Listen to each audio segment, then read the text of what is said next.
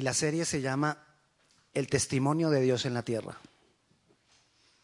El testimonio de Dios en la tierra. Y quiero que usted vaya y abra su Biblia en la primera carta del apóstol Juan.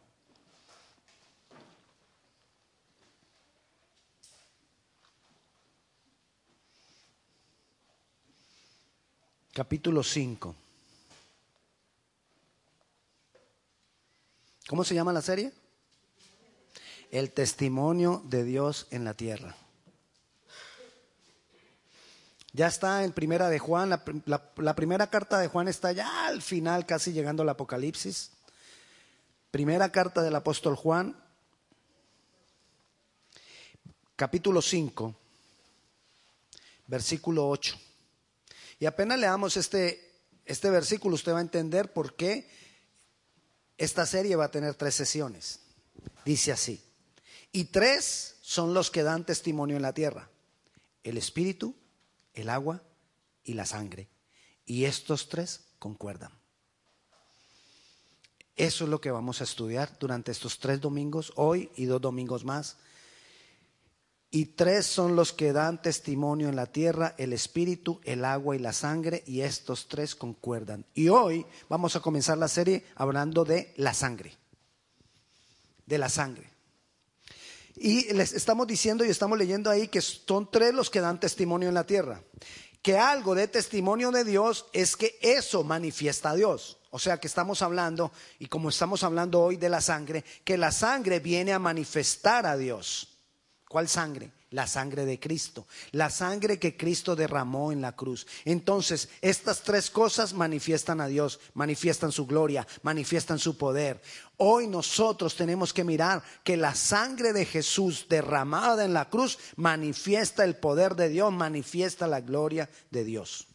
Lo que vamos a mirar y estudiar es cómo la sangre da testimonio de Dios y cómo, o y testimonio de qué, Repito, ¿cómo la sangre da testimonio de Dios y testimonio de qué? Y la sangre nos da testimonio para que nosotros ejerzamos autoridad como hijos. Para, para eso viene a darnos testimonio, para que ejerzamos autoridad como hijos. Y le repito, cuando estamos hablando de la sangre Estamos hablando de la obra de Cristo en la cruz. Cuando la Biblia está hablando de la sangre, está hablando de la obra de Cristo en la, en la cruz. Y entonces vamos a ir mirando algo a través de la historia. A través de la historia, Dios ha querido darle autoridad al hombre. Comenzó con Adán y Eva. En Génesis 1.28, un versículo que utilizamos mucho, es cuando, Jesús, cuando Dios crea al hombre y le dice al hombre, a Adán y a Eva les dice que tengan señorío sobre la tierra, que sojuzguen la tierra, es decir, que tengan que sean señores y jueces de la tierra, señores y jueces de todo lo que existe. Les dio la autoridad a Adán y a Eva. Pero cuando Adán y Eva pecan, entonces se pierde la autoridad.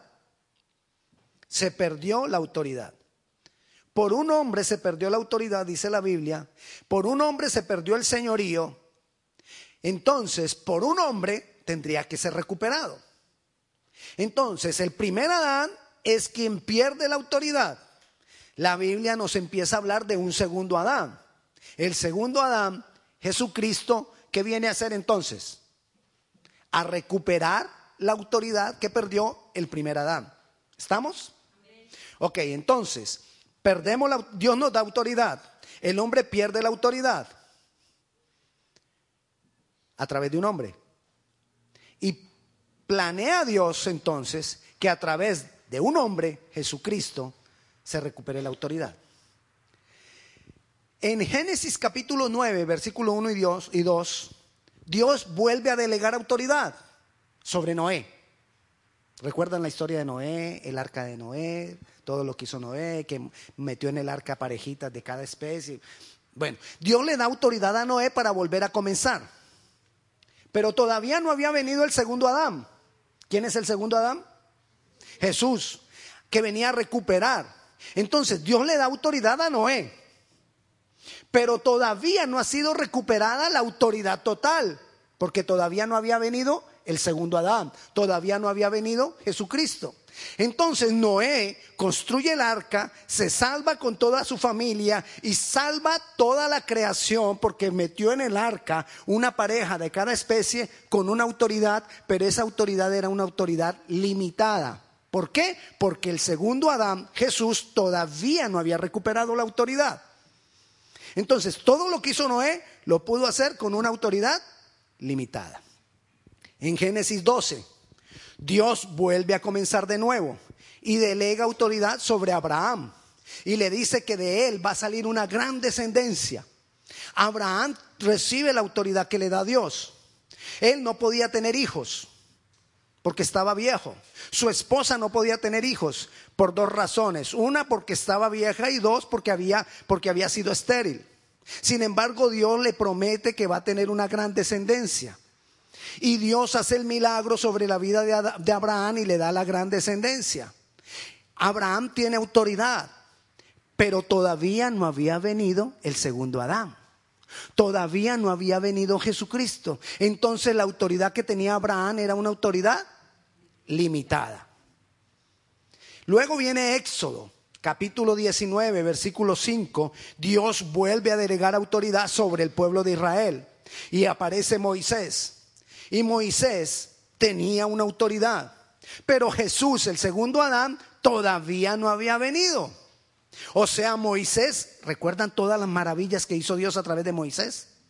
Las plagas de Egipto, cómo libertó al pueblo, cómo llevó al pueblo por el desierto, un hombre dirigiendo, dicen que son, eran más o menos 600 mil hombres los que él dirigió en el desierto. 600 mil hombres sin contar mujeres ni niños. O sea que cada, cada, cada de esos hombres podría ser una cabeza de hogar. O sea que un hogar puede tener cinco personas. Si multiplicamos 600 mil por cinco pueden ser de dos y medio a tres millones de personas. Es lo que él dirigió en el desierto, haciendo milagros, haciendo maravillas, protegidos por Dios, guiados por Dios, proveyendo Dios alimento. Dice la palabra del Señor que sus vestiduras no se acababan, que sus que, los calzados del pie de los niños iba creciendo con el pie. Y todo hizo, eso lo hizo Moisés porque Dios le había delegado autoridad. Pero esa autoridad que tenía Moisés era una autoridad limitada. Porque el segundo Adán, Jesucristo, todavía no había venido a recuperar lo que se había perdido. Ahí vamos.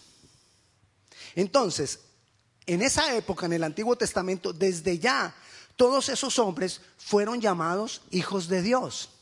Pero todavía no, eran en realidad hijos de Dios, sino que ellos estaban confiando en la promesa de ser hijos de Dios. Que algún día el Adán, el segundo Adán, iba a recuperar lo que se había perdido.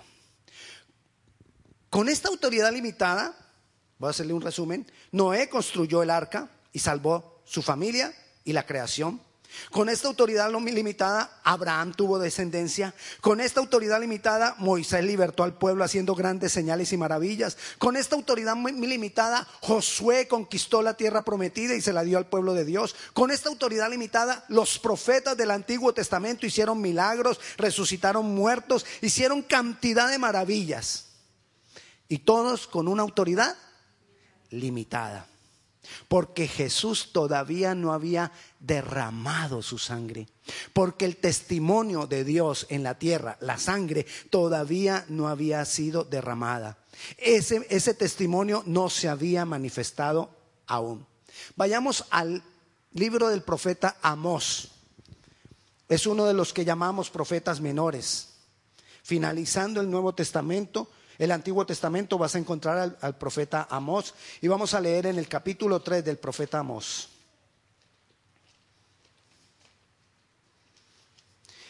Capítulo 3, versículo 7. Dice así. Porque no hará nada Jehová el Señor sin que revele su secreto a sus siervos los profetas. ¿Cómo dice? Que no hará nada a Dios sin revelarle a quienes a sus siervos. ¿Cómo llamó a esos hombres de los cuales nosotros hicimos un pequeño resumen ahora? ¿Cómo los llamó? Siervos. Los llamó siervos. A esos siervos Él les dio una autoridad limitada porque estaban esperando que viniera el segundo Adán, Jesucristo, y con su sangre recuperar lo que se había perdido. Ahora vayamos al Evangelio de Juan. Es el cuarto de los Evangelios, el cuarto libro del Nuevo Testamento. Juan, capítulo 15.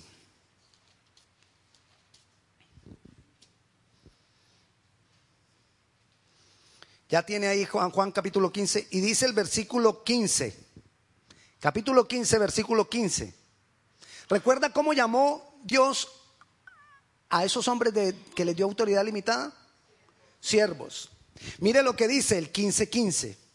Ya no llamaré. Ay, ya no nos llama siervos.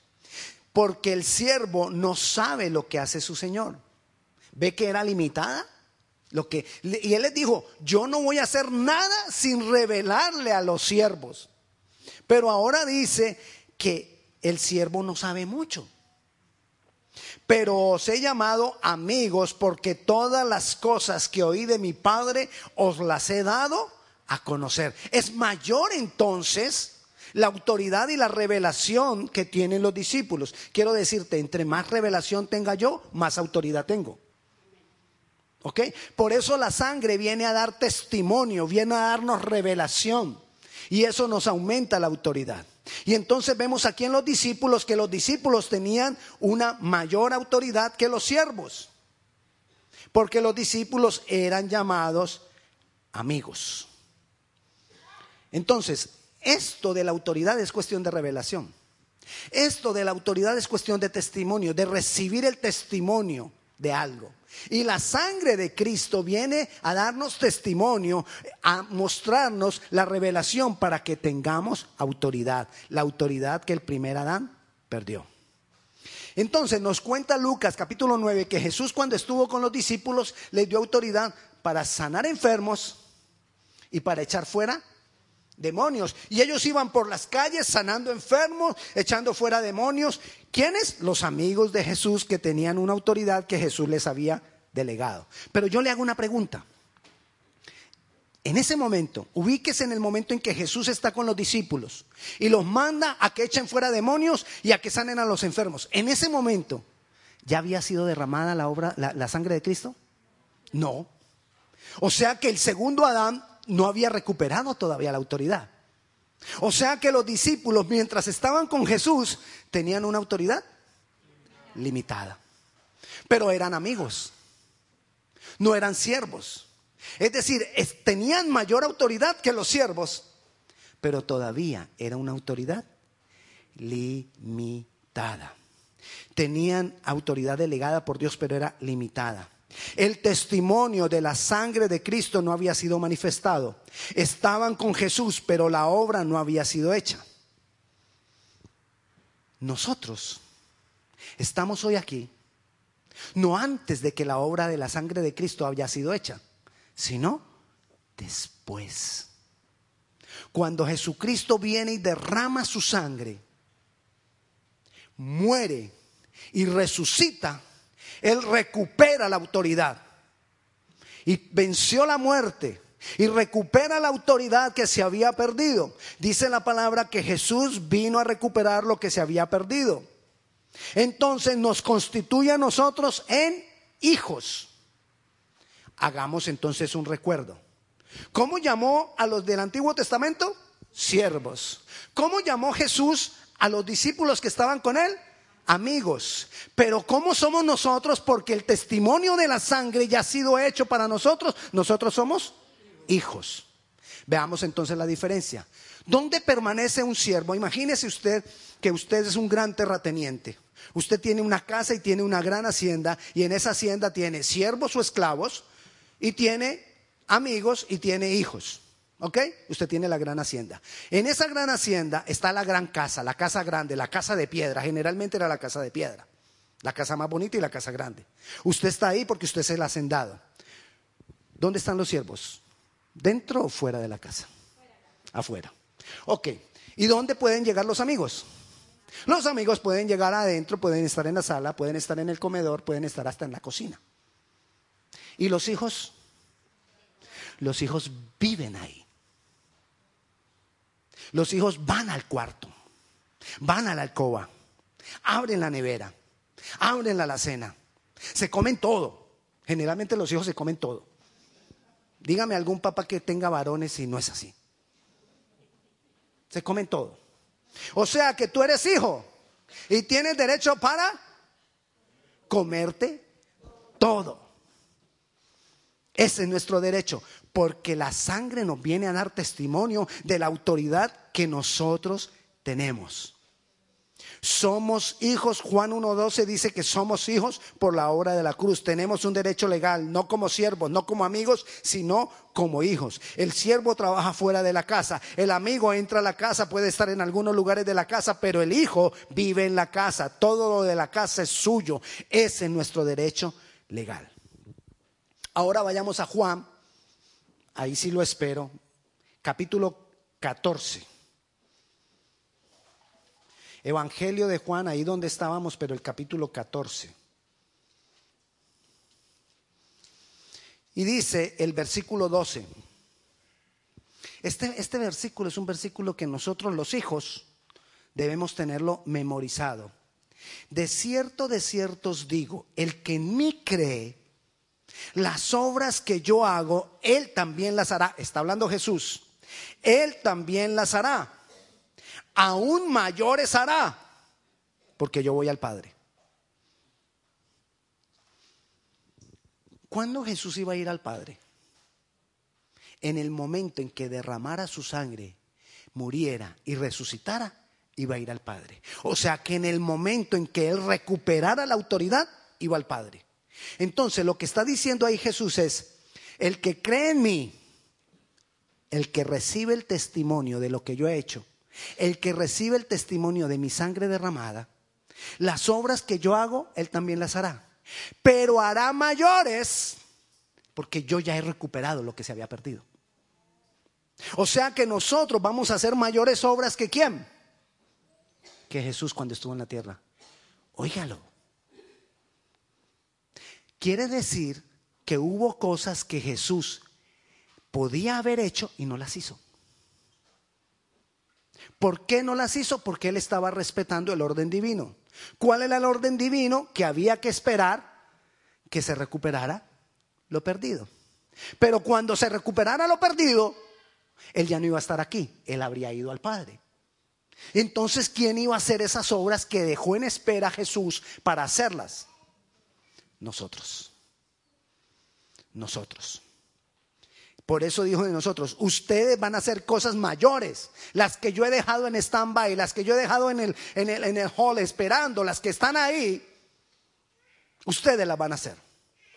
Hay muchas cosas que Dios no las va a hacer, sino que las vamos a hacer nosotros. Hay muchas cosas que esperan por ser hechas, que ahora se van a hacer, pero por medio de nosotros. Por la sangre podemos dar testimonio de Dios a través de esa autoridad para que las obras de Dios sean hechas. La sangre de Cristo, la obra de Cristo, nos da testimonio de que somos hijos de Dios, nos da testimonio de la autoridad que tenemos en Dios, nos da testimonio del destino que tenemos en Dios, del poder que tenemos en Dios y de que somos nacidos de Dios.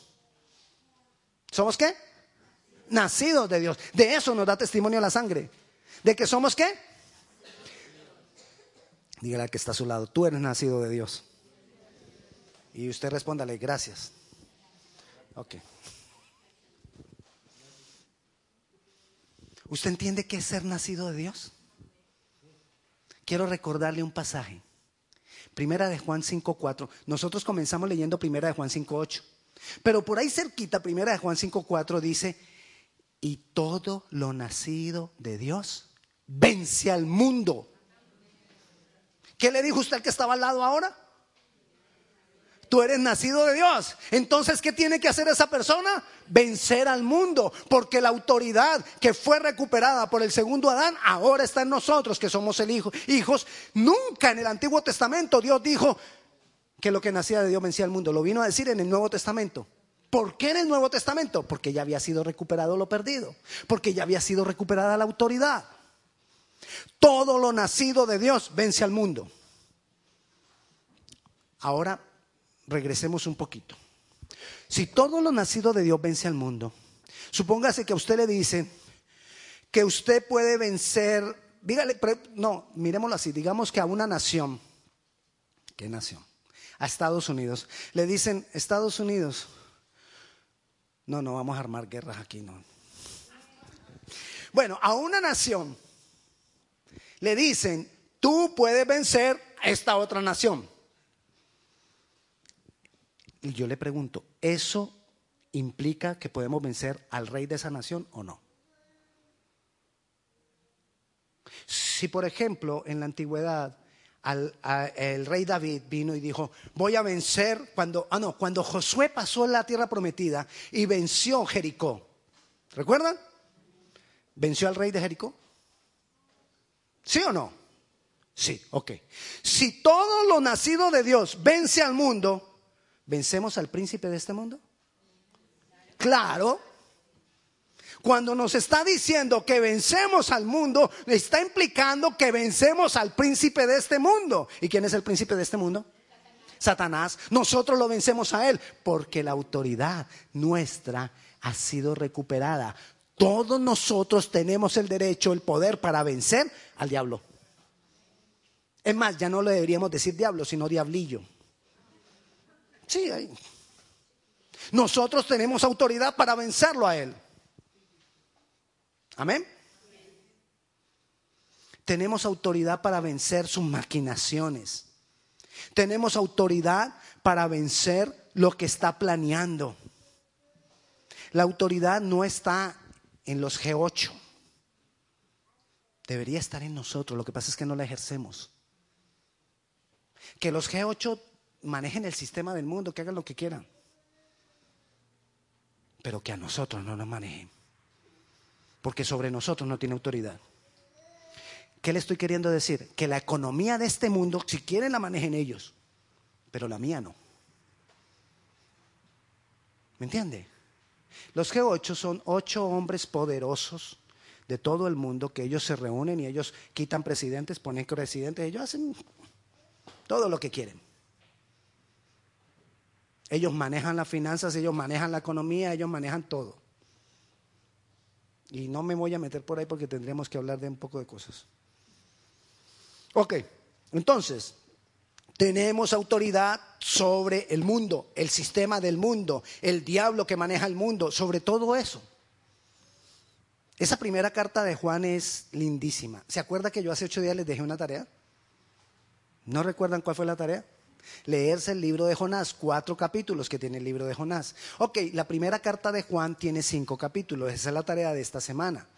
Son cinco capítulos y mire lo que dice primera de Juan, otra vez allá, la primera carta donde comenzamos la serie. La serie la comenzamos en primera de Juan capítulo 5, pero esta vez vamos a mirar lo que dice primera de Juan capítulo 3. Dice el versículo 9.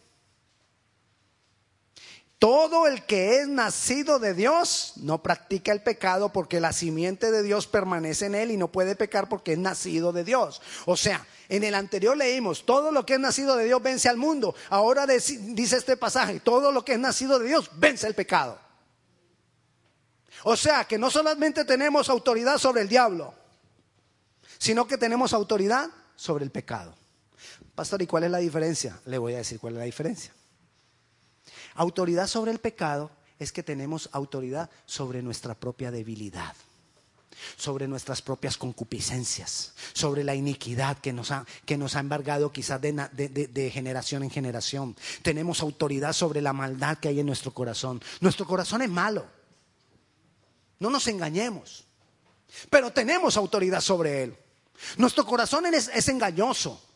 Nuestro corazón quiere pecar.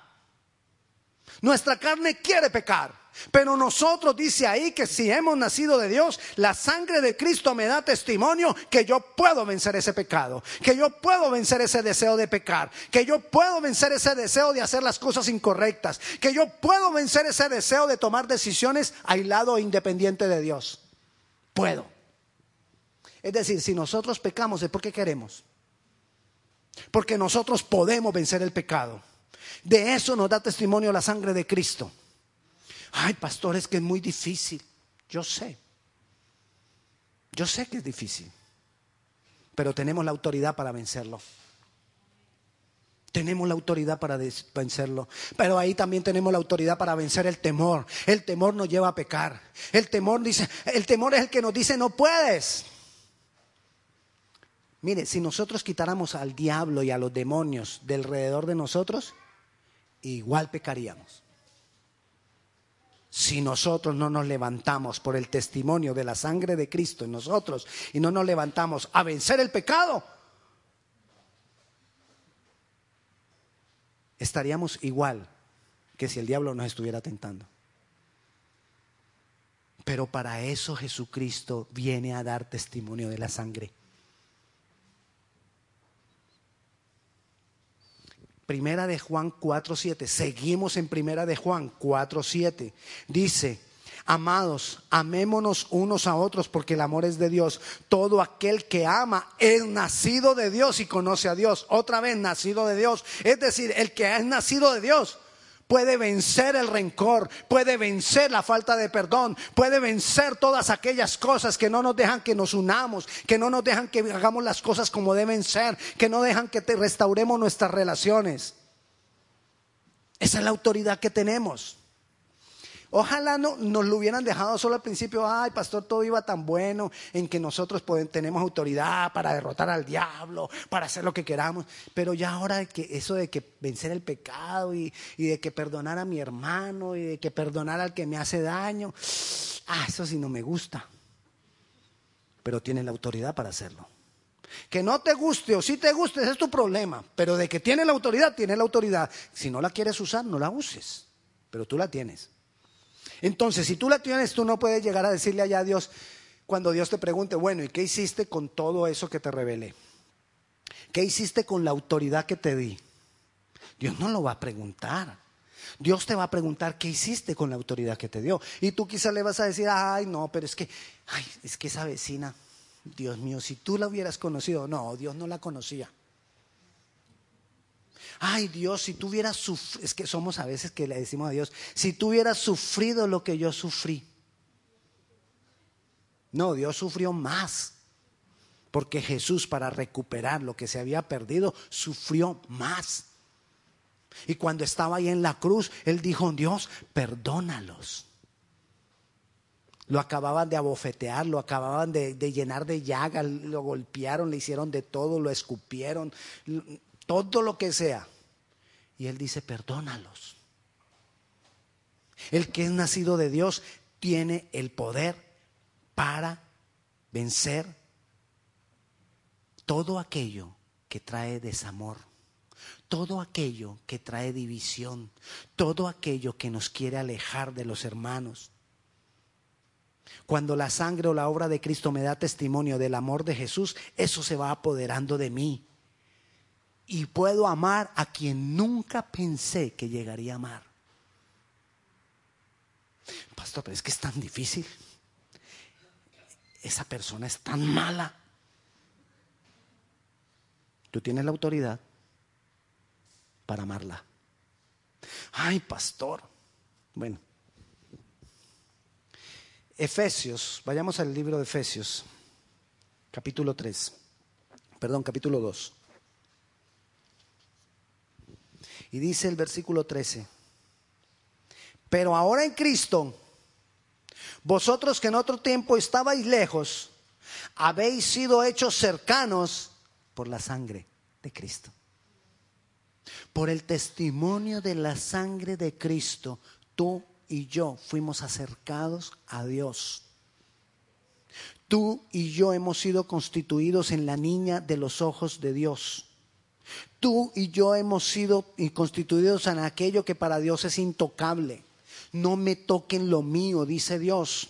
Y eso nos involucra a aquellos que hemos recibido el testimonio de la sangre. Mire, eso significa tanto, el testimonio de la sangre significa tanto. Nosotros podemos lograr tantas cosas. Pero nos asustamos con las circunstancias.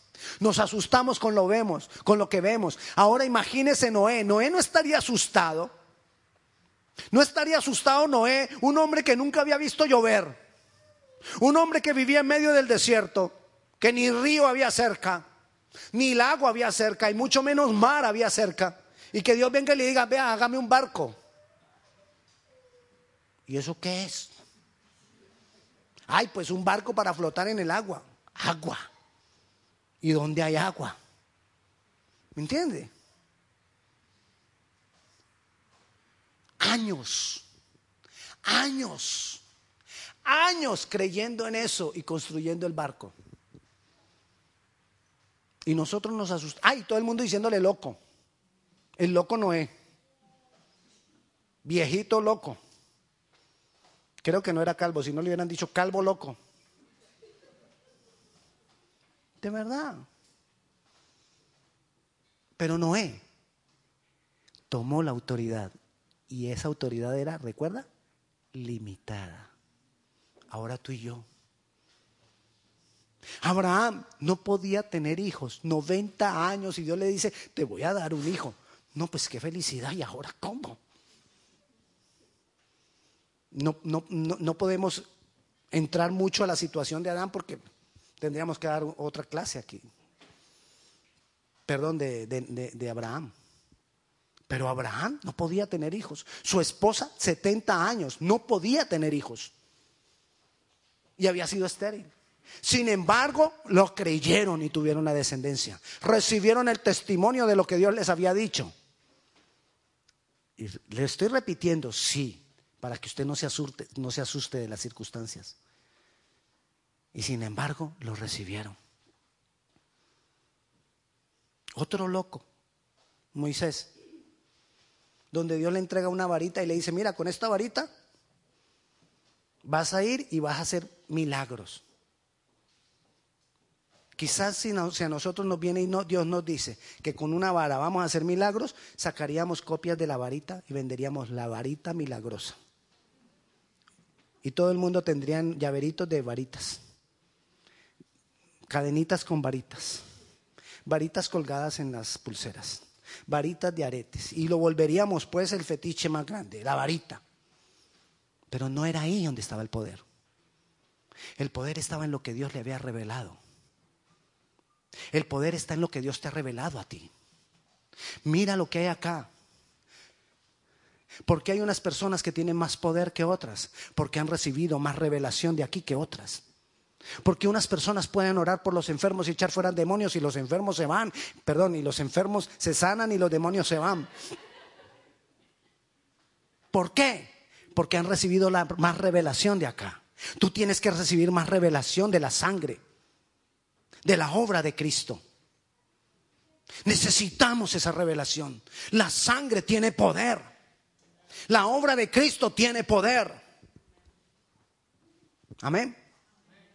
Pero necesitamos creerlo. Y cuando tú lo crees, tú puedes hacer mucho más de lo que hizo Jesús. Mucho más. Es que imagínese mucho más de lo que Jesús hizo. Y a veces nosotros nos conformamos. Me hablo a mí mismo. Nos conformamos porque nos asustan las circunstancias. No te asustes, recibe el testimonio de Dios en la tierra. Y él dijo, y tres dan testimonio en la tierra. El agua, la sangre y el espíritu. Recibe el testimonio de la sangre hoy. Jesucristo derramó toda su sangre y murió en la cruz y resucitó y venció la muerte y subió al cielo para que tú y yo tuviéramos autoridad. No temamos a las circunstancias. No temamos al dolor. No temamos al diablo. No temamos a nuestra, nuestra propia debilidad. Porque tú y yo podemos vencer.